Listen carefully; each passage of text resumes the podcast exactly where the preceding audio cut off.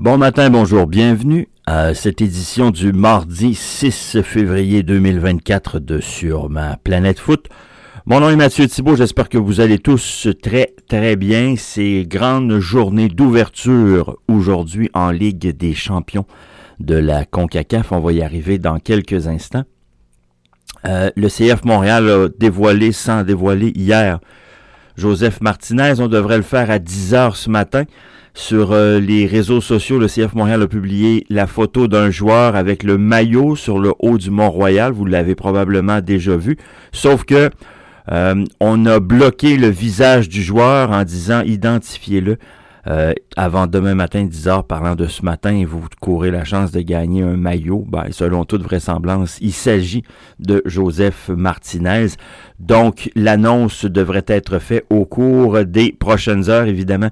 Euh, moi, j'enregistre, il est 7 heures et des poussières. Donc, selon l'heure à laquelle vous écouterez ce show, eh ben, euh, l'annonce aura déjà été faite tel que l'avait annoncé Tony Marinero, l'insider numéro 1 du CF Montréal, je pense qu'on peut l'appeler comme ça, l'ami Tony, euh, ben, Chinenzo Offort a été prêté au, dans un club du championnat bulgare hier. C'est clairement un move qui survient euh, après la confirmation qu'on aura la signature de Joseph Martinez pour y faire de la place. Antoine Leclerc l'expliquait dans Ballon rond d'hier. Je vous invite à écouter Ballon rond si vous ne l'avez pas encore fait. Euh, le club euh, qui reçoit Chinonzo Offort, c'est le FC Arda Cardzali. Je ne peux vous en dire plus que le nom euh, sur ce club.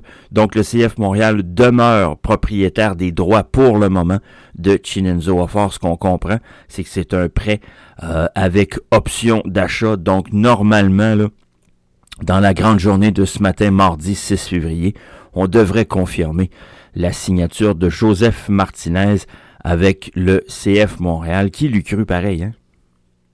Qui l'eût cru? Moi, je suis... Euh, je suis bien fier du, du mercato de cette équipe-là. J'espère que vous l'êtes aussi. Euh, il y a de quoi être vraiment, vraiment euh, très content du travail euh, de toute l'organisation. Je pense que ça part par le président. Il a été suffisamment critiqué, M. Gervais, mais il a fait un, un excellent travail. Ensuite, le directeur sportif, Olivier Renard. Et celui qu'on n'aime pas féliciter, mais il faut le féliciter quand même, je pense c'est Joey Saputo ce matin qui a décidé de mettre de l'argent dans sa business et de faire plaisir à son fanbase parce que clairement, clairement, c'est le résultat. Euh, je ne connais pas, je n'ai croisé personne encore avec la face longue. Dans les faces euh, que je connais qui aiment le CF Montréal, tout le monde a le sourire aux lèvres. Alors, ça, n'en dit long, selon moi. Austin, ça, c'en est un fanbase qui a besoin de se faire euh, donner des bonnes nouvelles un peu. Ben, il y en a une bonne nouvelle. Diego Rubio euh, se joint à l'équipe.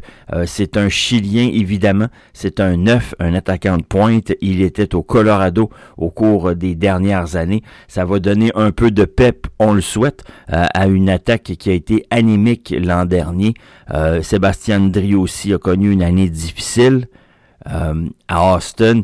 Puis veut, veut pas, ben, les ballons passent pas mal par lui, l'animation offensive passe par Dri aussi.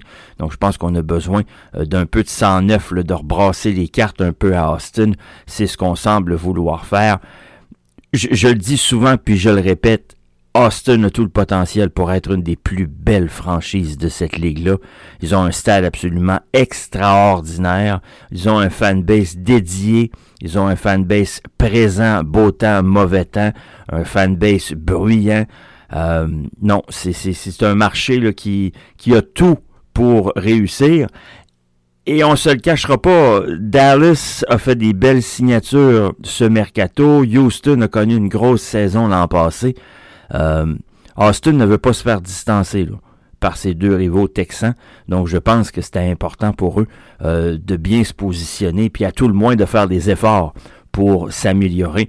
Lorsque 9 équipes sur 14, 9 sur 14 dans l'Ouest font les séries, puis vous n'êtes pas du lot, je pense que vous avez de sérieuses questions à vous poser.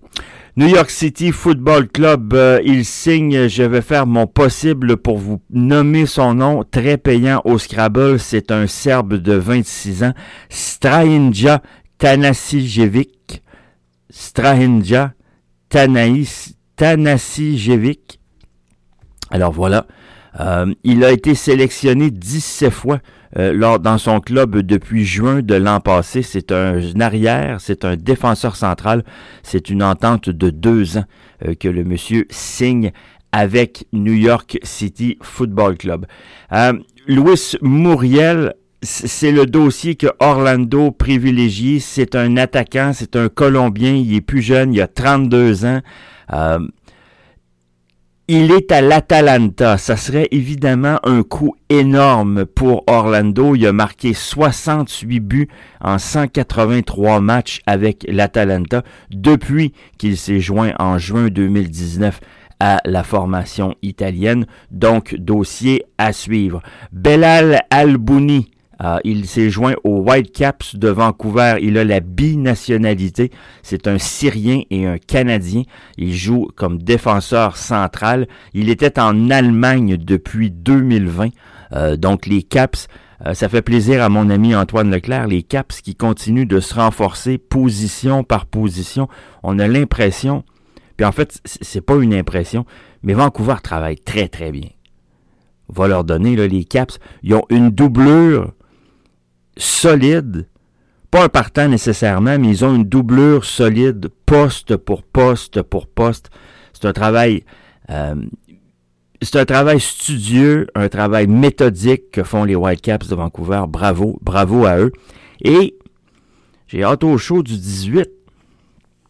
On fait l'Ouest le 18 février, on fait l'Est le 17. J'ai hâte de voir où mon ami Antoine va placer les Whitecaps, mais sans vous rien vous dévoiler, je commence à travailler un peu là-dessus. D'après moi, ça va être une belle saison à Vancouver. D'après moi, ça va être une très belle saison à Vancouver. OK, je vous en parlais, la Ligue des champions de la CONCACAF, ça débute ce soir. Il y a deux matchs, il y en a un à 20h, c'est le Monterey, CF Monterey, en, en, déplacement pour y affronter Communicaciones. Qui sont-ils, Communicaciones? Euh, ben, c'est une équipe, euh, évidemment, que, euh, qui est basée au Guatemala.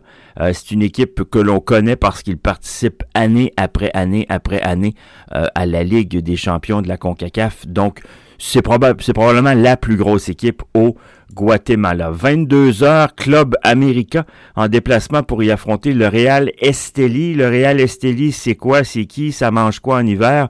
C'est au Nicaragua. Le Real Esteli, c'est une équipe qui année après année, euh, ne participe pas à la Ligue des champions. On doit dire, c'est, une première participation en quelques années pour eux. Euh, c'est une équipe qui s'attendait pas du tout à être là.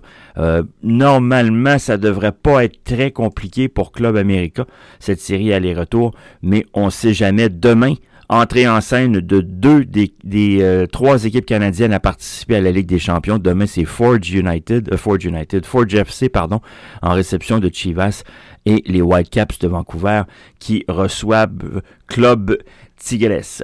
Il y avait de l'action un peu en Europe hier, c'était notamment le cas en Premier League, victoire sans surprise de Manchester City 3 à 1 sur euh, Brentford, un triplé de Phil Foden dans les arrêts de jeu de la première mi-temps, puis à la 53e et à la 70e, les carottes étaient cuites. Faut dire que Brentford avait pris les devants dans ce match-là. Résultat des courses, c'est excessivement serré, excessivement serré en haut du classement. Liverpool a 51 points, City et Arsenal en ont 49, mais City est sur 22 matchs de jouer. Euh, City a donc un match à reprendre et ils le reprendront justement, c'est contre Brentford et ce sera le 20 février prochain. C'est un mardi à 14h30, notre heure qu'on va jouer ce match. Euh, c'est le match de la journée numéro 18 qui avait été euh, reporté. Euh, il y avait un match de Serie A hier, l'AS Roma qui l'emporte 4 à 0 sur Cagliari. Aucune surprise. L'AS Roma, c'est une troisième victoire de rang. Ils sont en train de sauver leur saison. Pourquoi ce match-là a de l'importance? Ben, si vous suivez Bologne, c'est que l'AS Roma va être en compétition pas mal directe avec Bologne pour une bonne partie de la saison. Ils reprennent un ascendant de deux points sur la dernière place européenne directe disponible en Italie. Par contre, par contre, euh, L'AS Roma est sur 23 journées, Bologne sur 22, ce qui fait que Bologne pourrait reprendre, je dis bien pourrait reprendre une priorité d'un point. Il y avait de la Liga hier, Séville emporte 2 à 1 sur euh, Rayo. Aujourd'hui, il y a des matchs de coupe, des matchs de Premier League, mais en Écosse, il y a surtout des matchs de coupe un peu partout. Je sais qu'il y a un match de Coupe de France à Sochaux, à Rennes, à Rennes.